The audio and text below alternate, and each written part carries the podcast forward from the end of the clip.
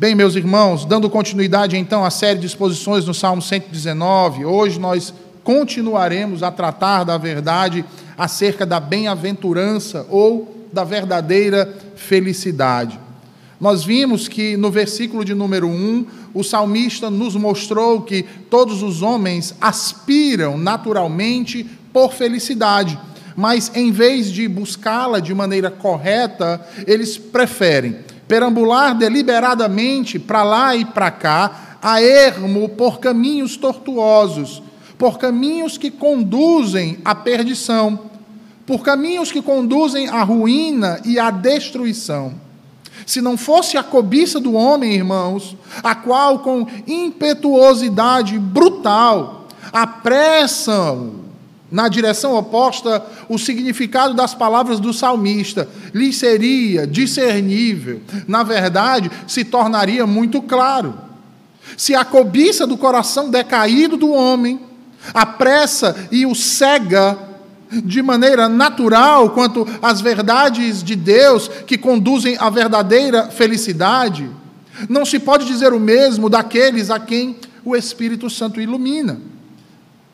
Afina, um homem, ah, ah, nós temos um homem abençoado, visto através então do curso de suas ações, que testemunham a seu favor e que testemunham acerca do amor de Deus, de sua graça e de sua misericórdia. O salmista declara em alto e bom som que bem-aventurados são os imaculados no caminho. Nós vimos isso quando expomos o versículo de número 1. E agora então ele declara que bem-aventurados são aqueles que guardam os seus testemunhos, que o buscam de todo o seu coração.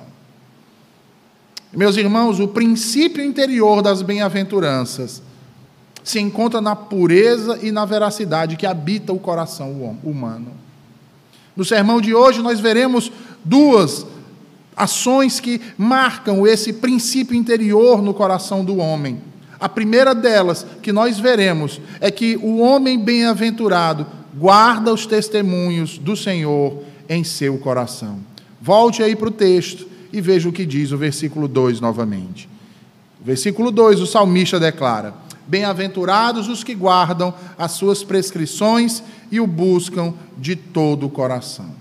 Na parte A do versículo 2, o salmista nos afirma que aqueles que guardam as prescrições, ou seja, que guardam os testemunhos do Senhor, eles são bem-aventurados, eles são felizes.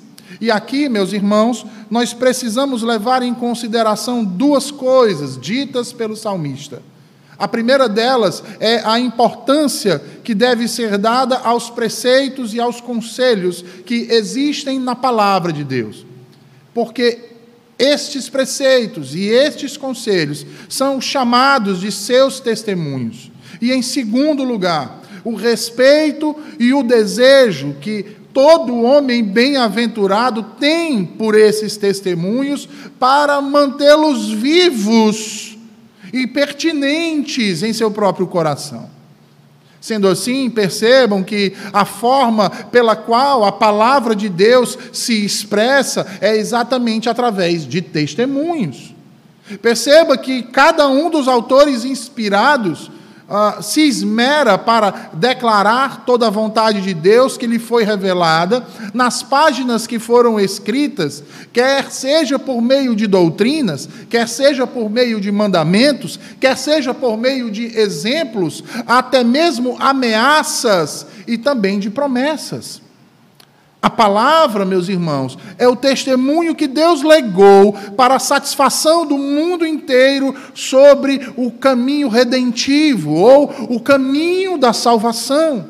Observe que isso foi feito por Deus, pelo Santo Espírito e pelo Filho, de uma forma minuciosa, ao passo que eles tiveram, irmãos, a, a singularidade e a, a, a magnífica sabedoria de distribuir esse, esse testemunho ao longo de duas partes na história. Duas partes essa que são conhecidas pelos homens como lei e evangelho, ou na nossa linguagem mais atual como Antigo e Novo Testamento. Se você lembrar e nós lemos aqui esse ano o texto de Êxodo, capítulo 25, esse ano não, perdão, no ano passado, o texto de Êxodo, capítulo 25, onde ali o Senhor Deus declara que sua lei é seu testemunho.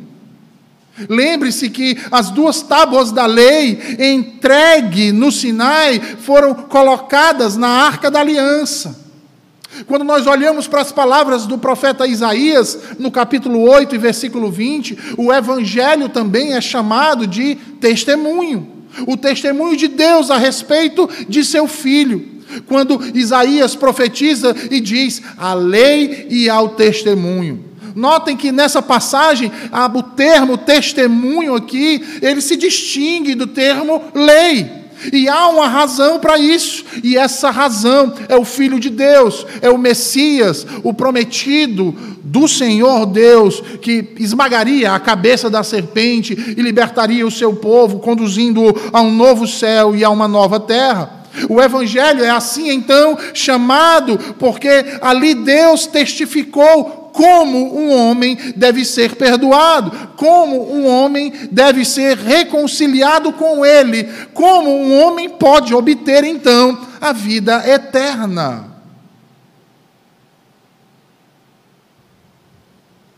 E é por isso que nas palavras do salmista nós percebemos a diligência e a necessidade urgente para cada um de nós, seres humanos, irmãos precisamos de um testemunho.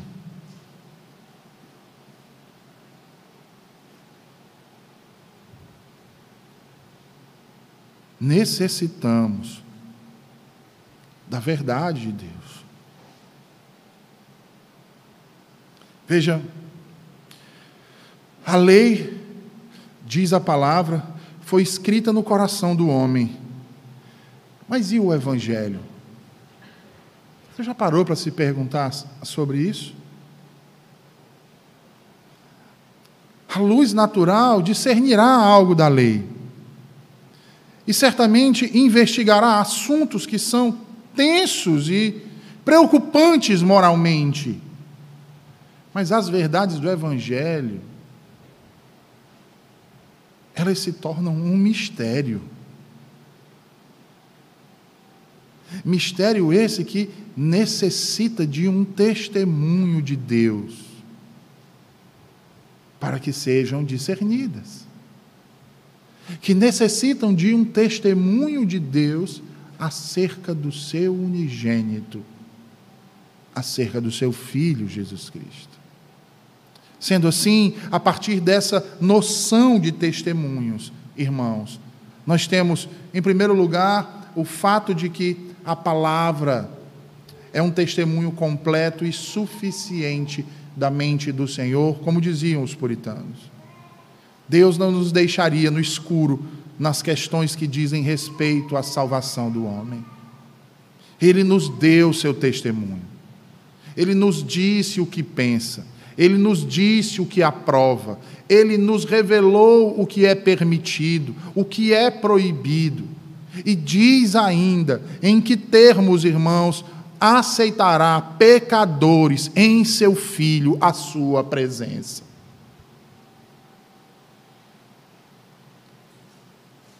Logo, diante dessa realidade, nós já podemos louvar ao Senhor e bendizer o seu nome, pois quão maravilhoso é não sermos deixados na incerteza de nossos próprios pensamentos.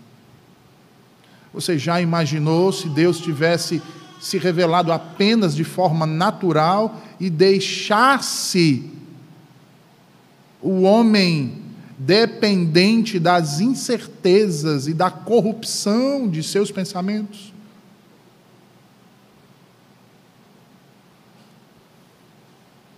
Mas não foi isso que ele fez.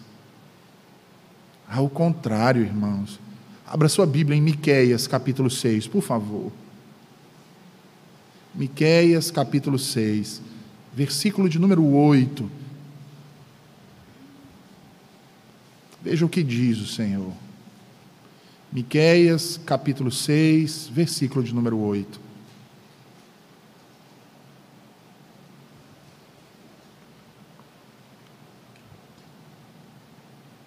Diz assim: Ele te declarou, ó homem, o que é bom e o que é o que o Senhor pede de ti. E o que é que o Senhor pede de nós? Que pratiques a justiça, ames a misericórdia e andes humildemente com teu Deus.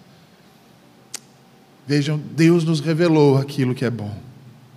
Em Sua palavra nos revelou a maneira de agradá-lo, e não apenas isso, nos revelou a maneira de desfrutá-lo, de nos deleitarmos nele.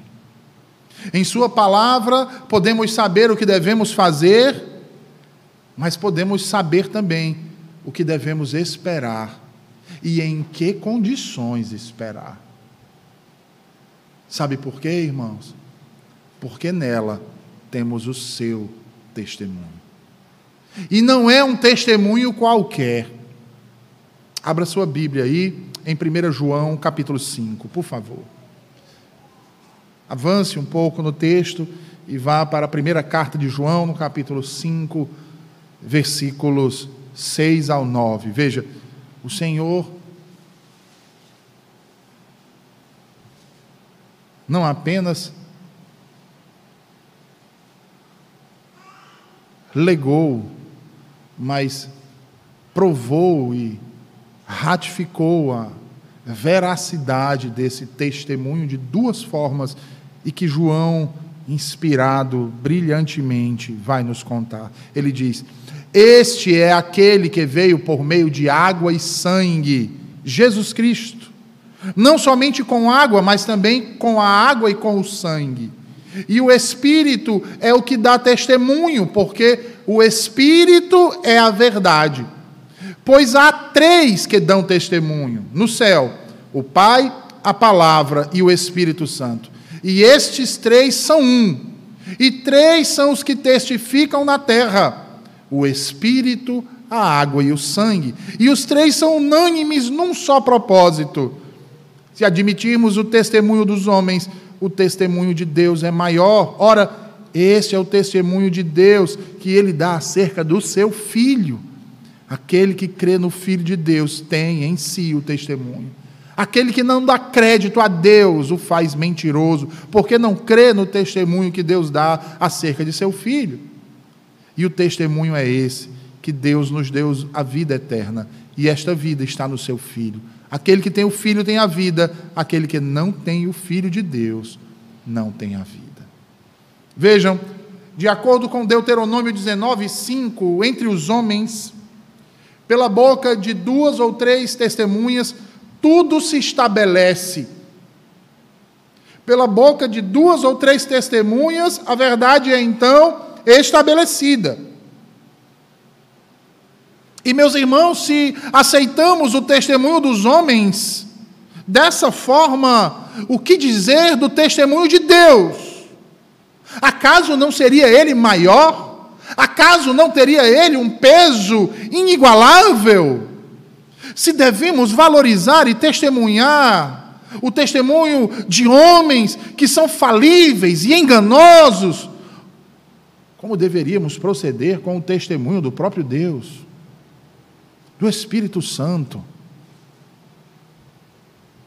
da palavra. Ora, João diz: há três que dão testemunho no céu e na terra.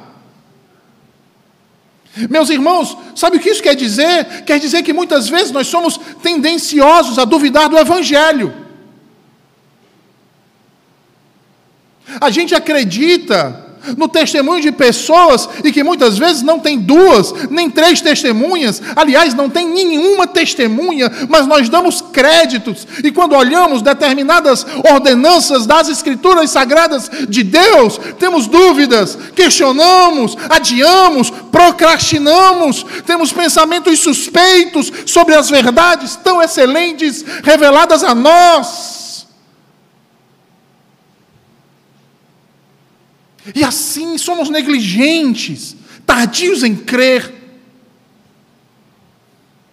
tardios em aceitar muitas doutrinas e verdades das Escrituras, e saímos a procrastiná-las, como se no fundo achássemos que não fosse verdade, ou que não merecesse o crédito que ela merece. Não é verdade.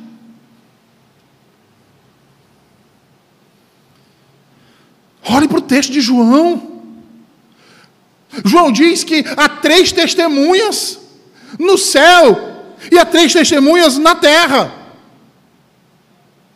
Ora, a própria Escritura nos narra e diz que o Pai, por uma voz, testifica do céu acerca do seu filho, em Mateus 3,7.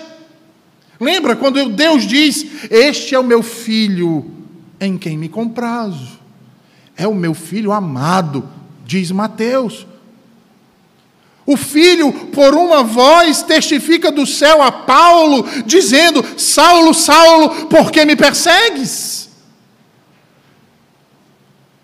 E o Espírito Santo testifica, descendo sobre o filho na forma de uma pomba, e sobre os apóstolos como línguas de fogo.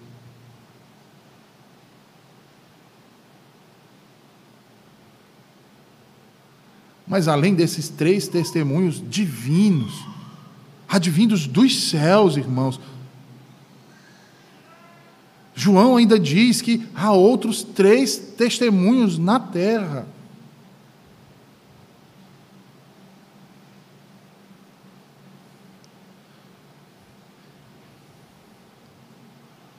E esses três testemunhos é para que eu e vocês creiamos em o Senhor Jesus. Pois, como diz no versículo 10, aquele que crê no Filho de Deus tem em si o testemunho. Você sabe o que isso significa? Quais são os três que testemunham na terra? João vai dizer: o Espírito, a água e o sangue. Então, que testemunho é esse que nós carregamos em nós quando cremos no Filho de Deus? O Espírito, a água e o sangue. No crente, testemunham o Evangelho. O Espírito dá testemunho do Evangelho quando ilumina os nossos corações capacitando-nos a discernir a doutrina de Deus, a discernir, como diz o, o puritano Thomas Menton, as assinaturas e caracteres da majestade, da bondade, do poder, da verdade que Deus deixou no Evangelho. O sangue testifica quando sentimos os efeitos constantes e sensíveis do poder de Deus vindo com o Evangelho, como diz Paulo em 1 Tessalonicenses. Tanto por pacificar a consciência, quanto para trazer a alegria e a satisfação, a santificação, a liberdade, a quebra das algemas do pecado, irmãos. A água, por sua vez, diz respeito à santificação, como nos lembra João, no capítulo 17 e versículo 17, quando Jesus pede ao Pai: santifica-os na verdade. Poder santificador de Deus que acompanha o Evangelho, irmãos, é uma confirmação clara do testemunho divino contido nele. É por isso que João vai registrar no capítulo 8, versículo 32: E conhecereis a verdade, a verdade vos libertará. Ah, meus irmãos, o testemunho de Deus é a resolução final de nossa fé. Você já se perguntou por que você crê?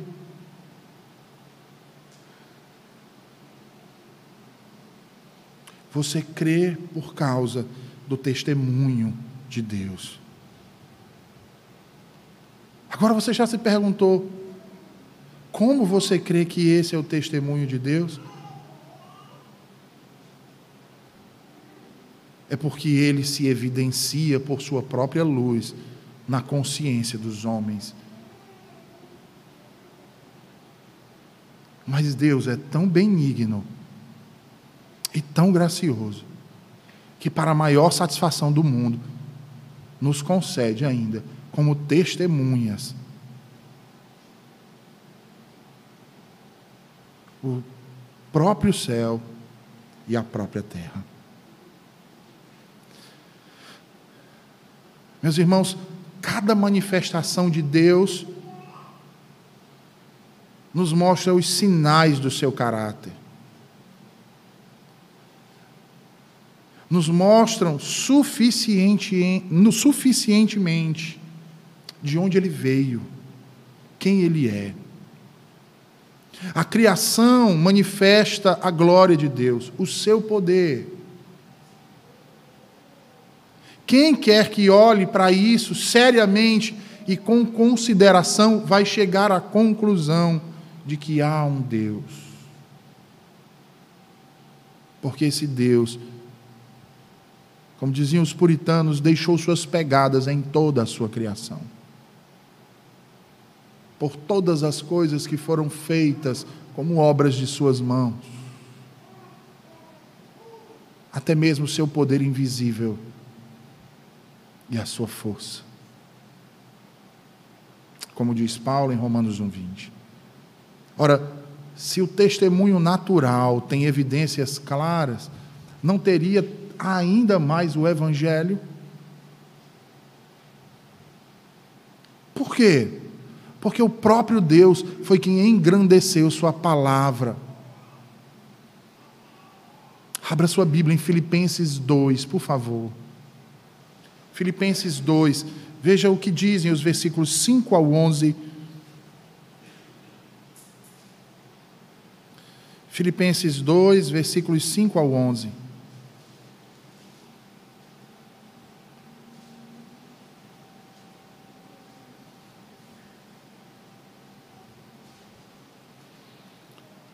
Filipenses 2, 5 ao 11, diz assim o Senhor: Tende em vós o mesmo sentimento que houve também em Cristo Jesus, pois ele, subsistindo em forma de Deus, não julgou como usurpação o ser igual a Deus, antes a si mesmo se esvaziou, assumindo a forma de servo, tornando-se em semelhança de homens.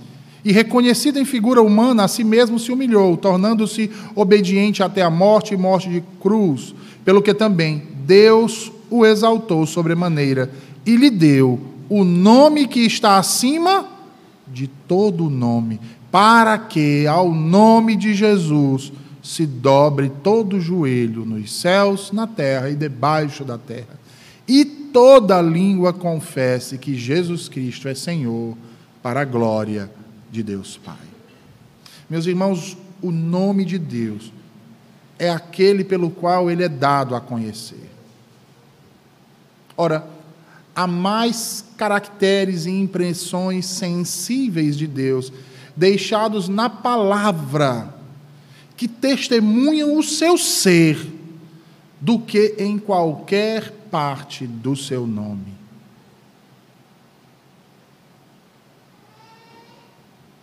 E essa é uma grande vantagem que temos, por exemplo, para a base de nosso autoexame, ou regra através da qual podemos julgar o nosso estado e nossas ações, pois apenas não, apenas não testemunham o que devemos fazer, como também aquilo que podemos esperar. De fato, irmãos, quer façamos o bem ou o mal, o que somos e o que podemos esperar de Deus em nossa obediência ou desobediência, nos é testemunhado de forma suficiente em Sua palavra. E é testemunhado não apenas para nós, mas para todo o mundo. Veja, em Marcos 13, 9, nos é dito que o evangelho do reino será pregado em todo o mundo. A palavra lá é ex-martírio, ou seja, em testemunho a todas as nações. E vejam o poder do evangelho nisto, irmãos porque será pregado primeiro para eles, para todas as nações, mas naquele dia final, não será para eles, mas contra eles. Sabe por quê? Porque a palavra é um testemunho para eles da vontade de Deus em Cristo. E é bênção se a receberem. Porém, se voltará contra eles quando a rejeitarem, negligenciarem. Prestem atenção nisso se volta contra aqueles que negam, contra aqueles que negligenciam, contra aqueles que não creem. E é através dessa verdade que podemos então julgar nossa condição, a condição de nossa conformidade ou nossa deformidade e contrariedade no tocante ao testemunho de Deus em Sua palavra.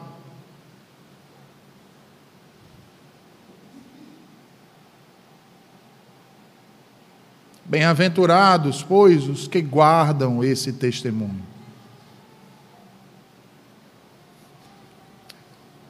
Em João 5,45, se você quiser a sua Bíblia, quiser abrir sua Bíblia e ir até lá, você vai ver Jesus Cristo se dirigindo a, algum, a um grupo de judeus incrédulos em Jerusalém. Aqueles que procuravam acusá-lo de pecado e Jesus então se volta para eles e diz, versículo 45, ele diz assim: Não penseis que eu vos acusarei perante o Pai. O que, é que Jesus está dizendo? Que ele não é o acusador. Jesus não veio acusar ninguém.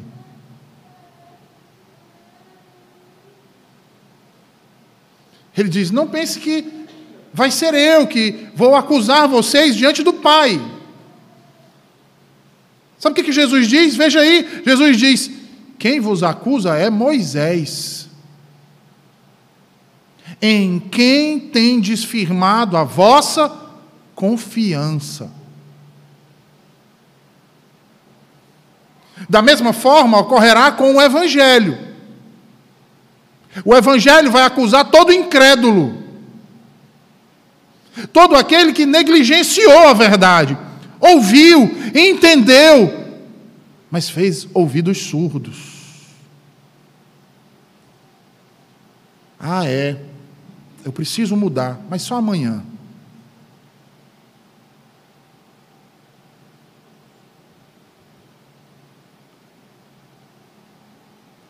Põe-se o sol, vem a lua, põe-se a lua, sobressai o sol de um novo dia, e nesse novo dia, esse mesmo olha e diz: amanhã. E no outro amanhecer ele diz: depois de amanhã. E no outro amanhecer ele diz: depois e depois e depois, até o dia que não há mais nem depois.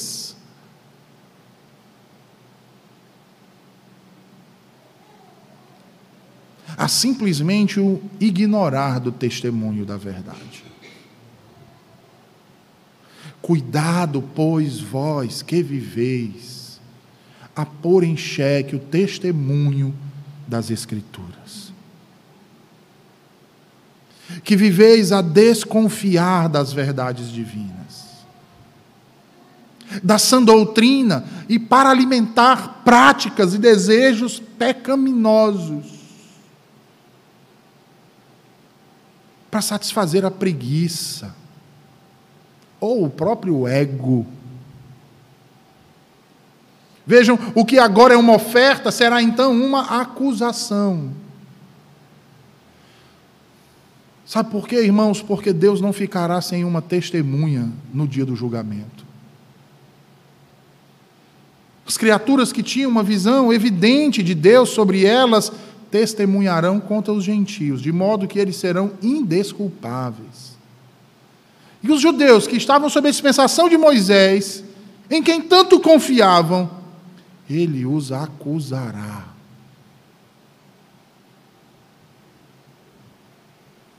Dizendo, sabe o quê?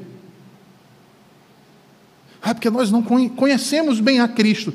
Vocês tiveram luz suficiente para enxergar o Filho de Deus.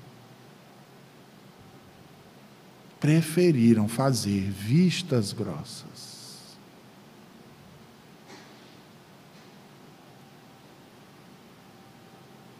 Mas veja como é interessante.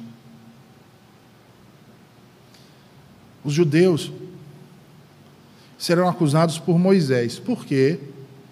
porque preferiram dar ouvidos apenas e confiar tão somente no que dizia Moisés e ignoraram o que disse o Filho de Deus. Mas Moisés lhes falou inspirado por Deus. E o que dizer dos homens que trocam aquilo que Cristo diz por outros homens que falaram sem inspiração.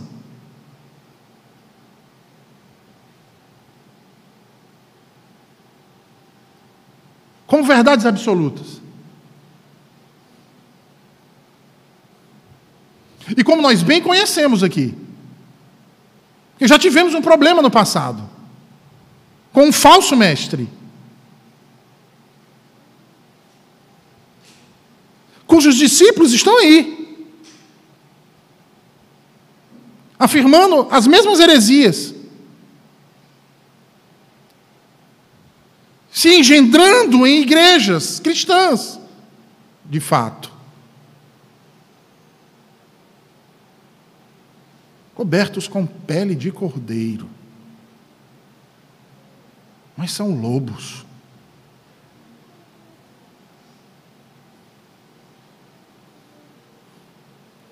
Portanto, o Evangelho, que é o testemunho de Deus a respeito de seu filho, irá acusar aqueles que não o receberam. Sendo assim, meus irmãos, é bom ver o que a palavra testemunha ou testifica. Testifica bem ou mal. Porque assim seremos tratados no julgamento. Vejamos o que o testemunho de Deus fala se ele rogará por nós ou contra nós no grande dia do Senhor. Lembre-se, querido irmão, que Deus não apenas nos deu uma lei, Ele nos deu um testemunho. Ainda que sejamos tardios ou descuidados em obedecer, de forma alguma podemos rejeitá-lo. Não nós, que somos Suas criaturas. Devemos, pois, considerá-lo ainda mais, uma vez que agora Deus não se baseia apenas na honra de sua autoridade. Veja isso.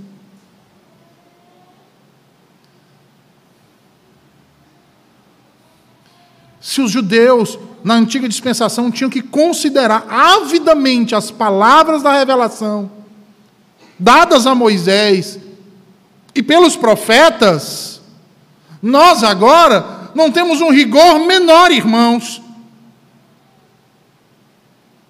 Mas a nossa consideração, a nossa apreciação, a nossa observância deve ser ainda maior, uma vez que Deus agora não se baseia apenas na honra de Sua autoridade, mas na de Sua verdade. Voltando ao texto de 1 João, capítulo 5, no versículo 10. João vai dizer: aquele que não crê faz de Deus um mentiroso. Você já parou para pensar nisso? No que isso significa? Aquele que não crê faz de Deus um mentiroso. Sabe por quê? Porque não crê no testemunho que ele dá acerca do seu filho.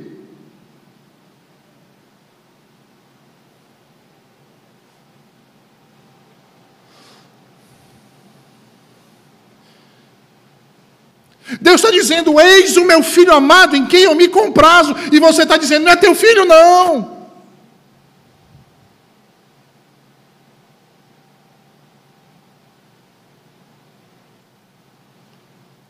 Deus está dizendo: ouvi a ele. Não, não vou ouvir ele, não. Eu vou ouvir a Moisés.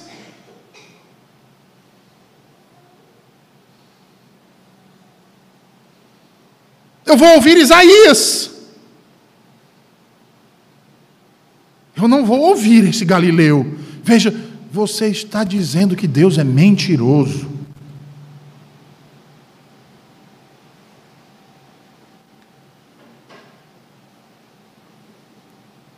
E está confessando também que é cego.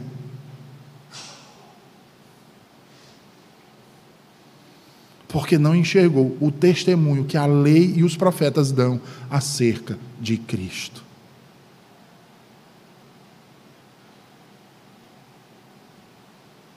É igual aquela desculpa esfarrapada que muitos dão. Ah, eu não quero cantar os salmos porque não fala de Jesus. Deixe de mentir a si mesmo. E deixe de chamar Deus de mentiroso.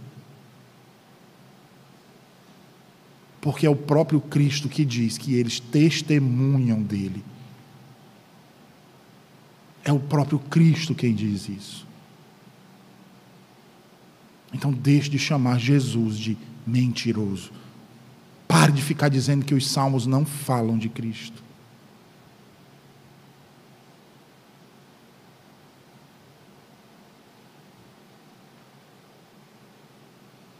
Veja, o descuido agora não é apenas desobediência, mas descrença.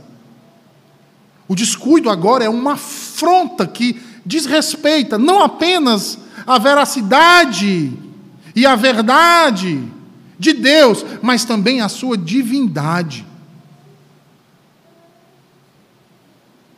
Porque Deus não pode mentir. Se ele é um mentiroso, ele não é Deus. Portanto, guarde os seus testemunhos. Veja, guardar é uma palavra que se relaciona com uma carga, uma confiança que nos foi, ou, ou melhor dizendo, guardar é uma palavra que se relaciona com a carga, ou algo que nos foi confiado. Cristo nos confiou seus testemunhos como um encargo com o qual nós devemos ter cuidado.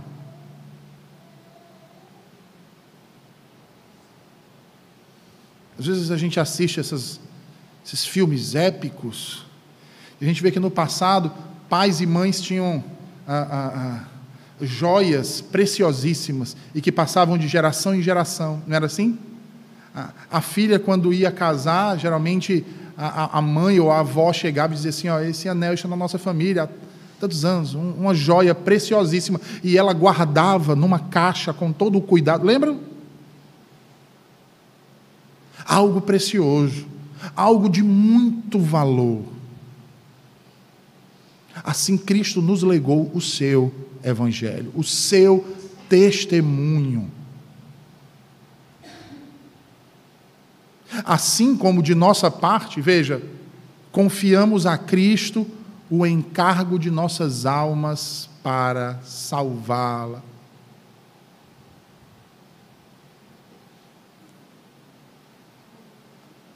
Não é assim?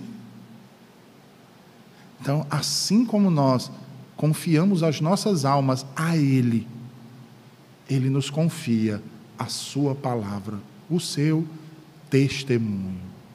Sabe para quê? Para que nós possamos guardá-los em nossos corações e observá-los em nossas ações. E aí, notem, para colocá-la em nossos corações, duas coisas devem ser consideradas aqui. Primeira, a compreensão. Segunda, a afeição. No pacto, Deus se compromete com ambos. Eu e vocês, no pacto, deveríamos também nos comprometer. Sabe por quê? Abra sua Bíblia mais uma vez em Hebreus capítulo 8. Hebreus capítulo de número 8. Veja o que diz o versículo de número 10. Hebreus 8, versículo de número 10.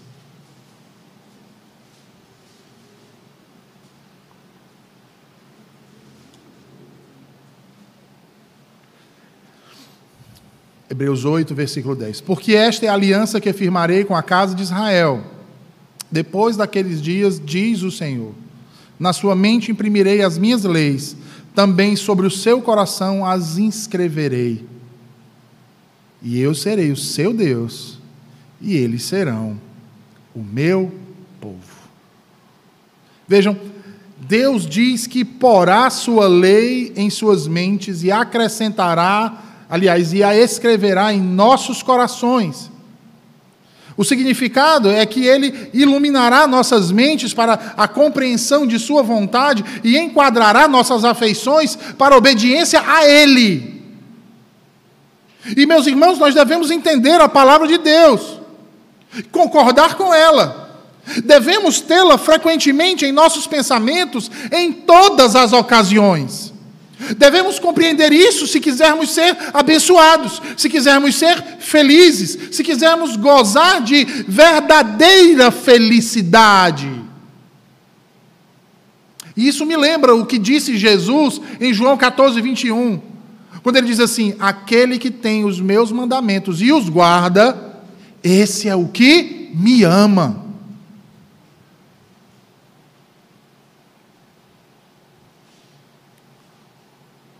Agora você que vive desobedecendo a Cristo, a Deus, como você pode abrir a boca e dizer que o ama?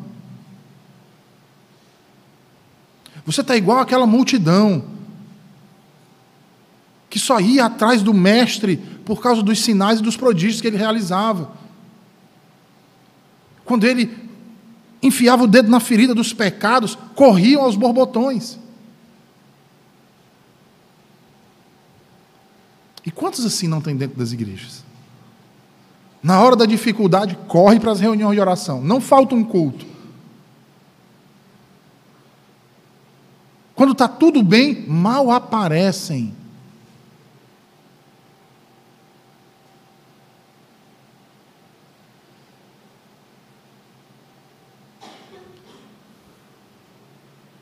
Olha o que Jesus diz, João 14, 21. Aquele que tem os meus mandamentos e os guarda, esse é o que me ama.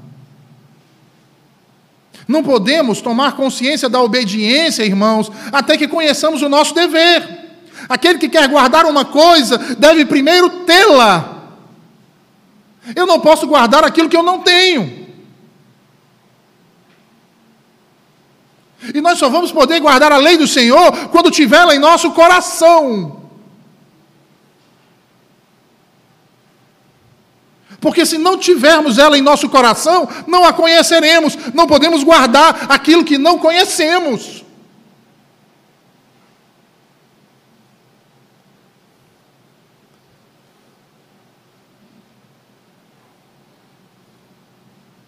Ah, pastor, mas eu não quero esse negócio de lei, não, porque eu quero só a graça. Veja, isso não é, isso não é uma, uma opção, uma escolha que Deus lhe dá, não, irmãos.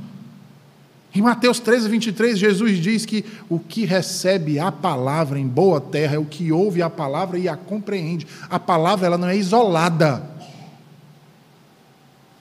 Ela não pode ser fracionada, ela tem que, recebida, tem que ser recebida toda.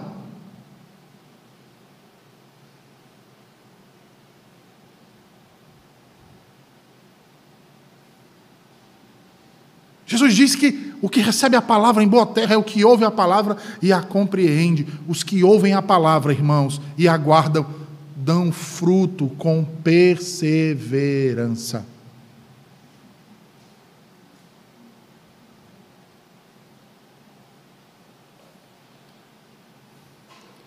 Isso nos mostra uma grande realidade. É que não basta só sentar aqui para ouvir a palavra.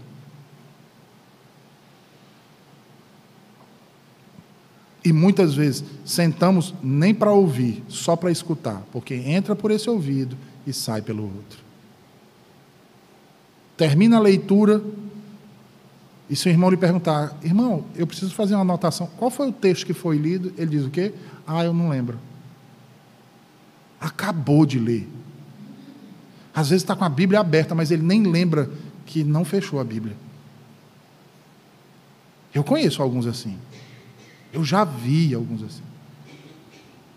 Eu não vou nem mensurar o sermão. Ali na hora do intervalo, dizer assim: Poxa, que palavra maravilhosa hoje. Deus falou meu coração. Você viu aquela parte? Eu já tinha passado por aquele texto. O irmão fica assim: Ah, hum, hum, é,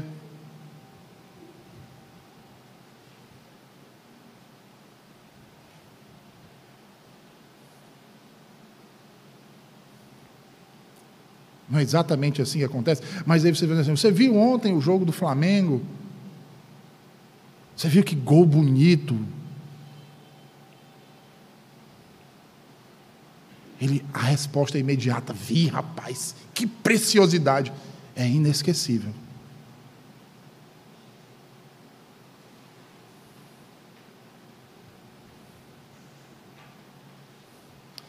Lembra que Jesus disse: Aonde estiver o seu coração, ali estará o seu tesouro. Onde está o seu coração?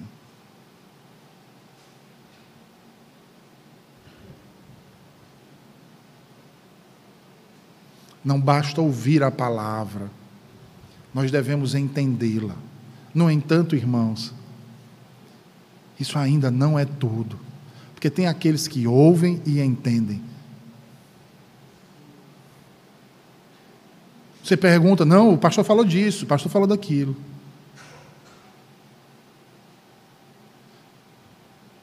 É muito bom e você tem que fazer isso mesmo, ouvir e entender. Mas não só isso. Saibam que um inimigo pode ouvir e entender uma verdade ainda assim, ele pode se opor a ela. Além de ouvir e entender, é necessário que haja também assentimento, irmãos. Para que acreditemos nisso como testemunho de Deus. E, consequentemente, o aceitemos e lhe demos o devido lugar de primazia e importância no nosso coração. Porque nós temos na nossa vida muito bem delineado aquilo que é, como eu ouvi ontem,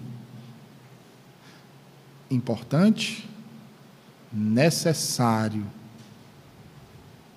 e prazeroso. Em qual dessas categorias de seu coração está a palavra de Deus? Ou será que não está em nenhuma delas?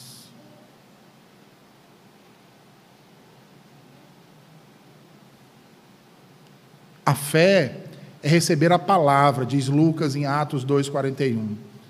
Mantemos a palavra em nossas mentes quando ela está sempre pronta conosco, seja para impedir o pecado, seja para nos advertir acerca do nosso dever.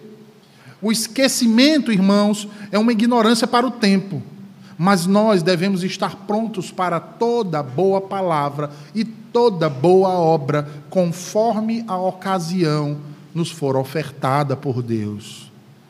Provérbios 3 diz: Filho meu, não te esqueça dos meus ensinos, e o teu coração guarde os meus mandamentos, porque eles aumentarão os teus dias e te acrescentarão dias de vida e de paz. Para manter a palavra, o testemunho de Deus em nosso coração, irmãos, é preciso afeição Afeição com a palavra diz respeito à nossa caridade, à nossa ternura, o nosso amor para com ela, a importância que nós damos. Diz respeito a quando somos tão cautelosos com a palavra como um homem seria com uma joia preciosa que eu há poucos instantes atrás dei o exemplo. Como diz o sábio em Provérbios 6, amarrando-a ao pescoço, tendo-a como a menina dos nossos olhos. Puritanos diziam que nós devemos nutrir esse terno afeto para com o testemunho do Senhor, como um homem tem por seus olhos, como um homem tem por seus filhos, como um homem tem por sua esposa amada, sobre a qual a menor ofensa aos olhos é incômoda. Um homem deve ser tão cauteloso com o mandamento quanto seria com seus próprios olhos.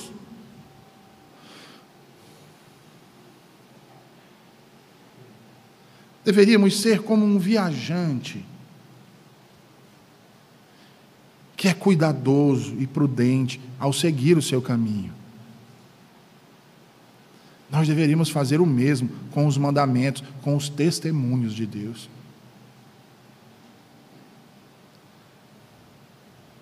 Mas não basta apenas ouvir, não basta apenas entender, não basta apenas guardar, nós temos que viver. Em Lucas 11, 28, Jesus diz: Bem-aventurados são os que ouvem a palavra de Deus e aguardam. Não apenas ouça, faça, viva. Muitos têm a palavra em sua mente, em sua memória. Muitos têm versículos decorados. Muitos. Alguns têm até livros inteiros na ponta da língua. Mas isso não se traduz nas suas vidas. Do que adianta, irmãos? Do que adianta? Em 1 João 2,4, o apóstolo de Jesus Cristo diz: aquele que diz que o conhece e não guarda os seus mandamentos é mentiroso e a verdade não está nele. O guardar aqui diz respeito a uma ação, não os pratica, não os vive, é mentiroso. Meus irmãos, nossas ações dizem mais acerca de nossos pensamentos do que nossas palavras. Dizem mais acerca do que cremos do que uma declaração escrita ou do que uma declaração oral. Quando adquirimos um pouco de conhecimento e fazemos uma pequena profissão, pensamos que observamos seus mandamentos, mas nos tornamos mentirosos quando não coadunamos a fala com a ação, com o andar com Deus. Não basta compreender a palavra, falar e contestar os testemunhos de Deus, importa muito mais guardá-los, vivê-los, praticá-los.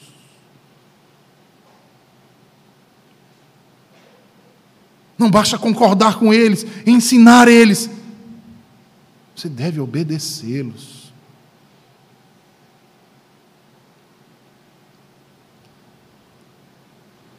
Em Apocalipse 3:8,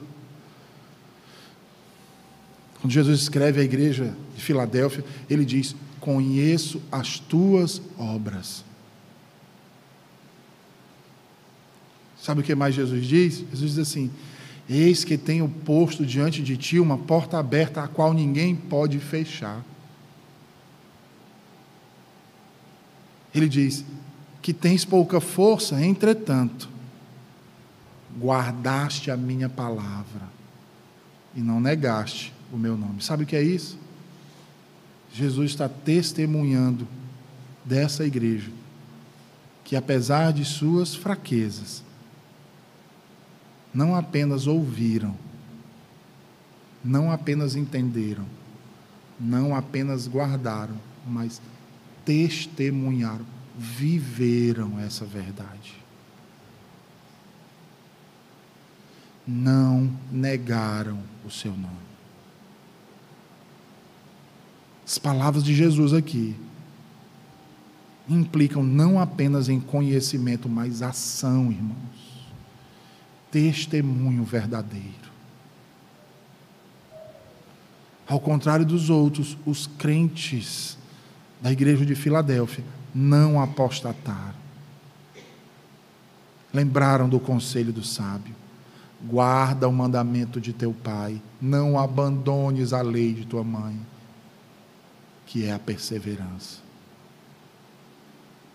São estes os homens abençoados, irmãos aqueles que reconhecem os testemunhos de Deus em Sua palavra e, consequentemente, consideram isso grande, confiam em Cristo, repousam nele. Agora, certamente, eles são abençoados. Sabe por quê? Em primeiro lugar, porque Cristo declara: agora e também no último dia. Sabe por que, que eles são bem-aventurados e felizes? Porque já desfrutam da glória eterna do Rei dos Reis. E naquele grandioso dia, isso será ainda mais aguçado quando ouvirem da boca do próprio Cristo dizer: Vinde benditos do meu Pai.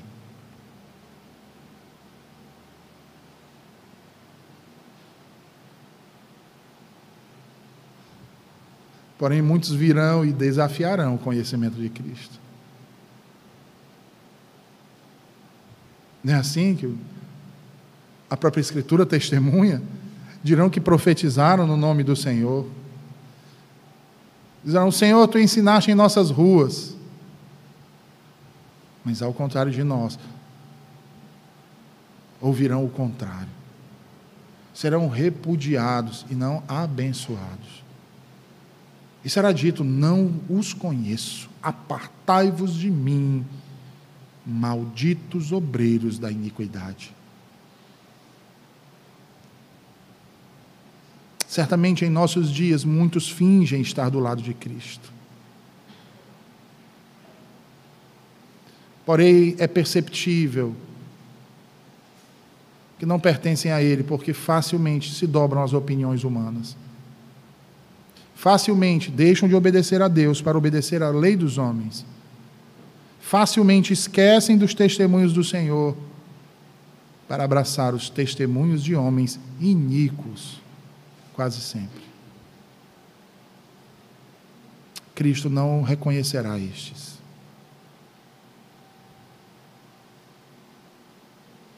Eu não sei se você percebeu ainda. Mas o ápice da evidência, segundo a sentença do julgamento, naquele grande dia que Deus proferirá, está ligada à seguinte pergunta: Você guardou meus testemunhos? Você amou a meu filho verdadeiramente? Aquele que se manteve fiel à palavra de Deus, aos seus testemunhos, será aceito.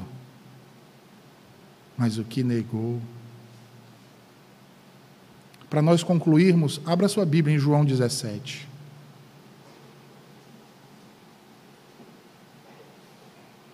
João 17, por favor.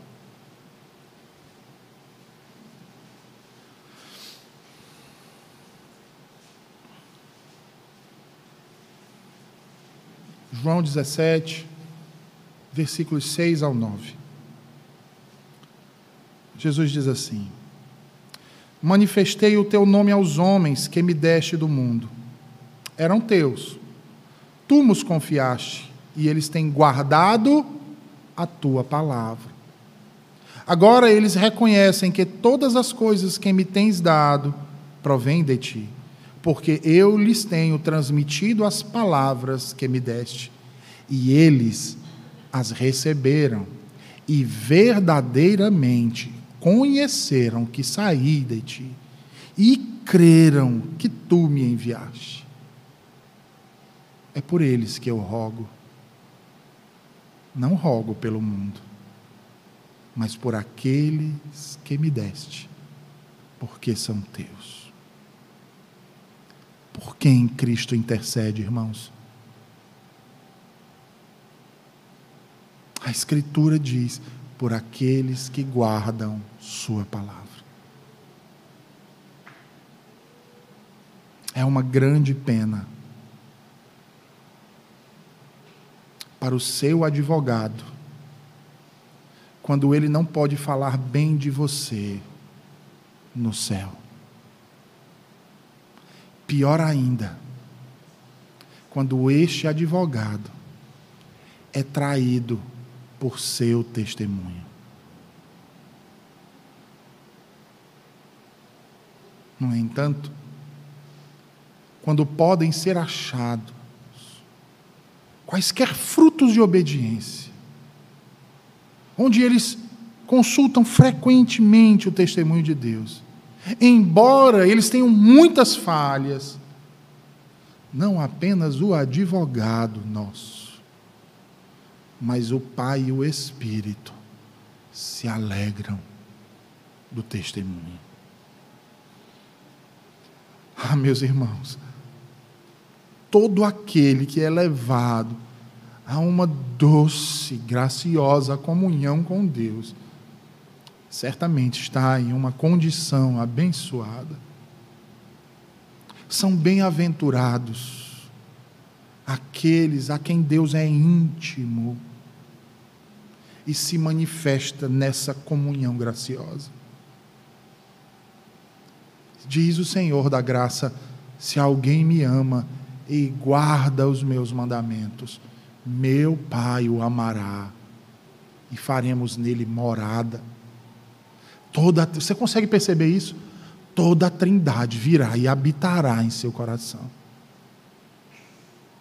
E assim, irmãos, é somente assim que nós podemos então sentir o que o salmista sentiu ao escrever isso aqui.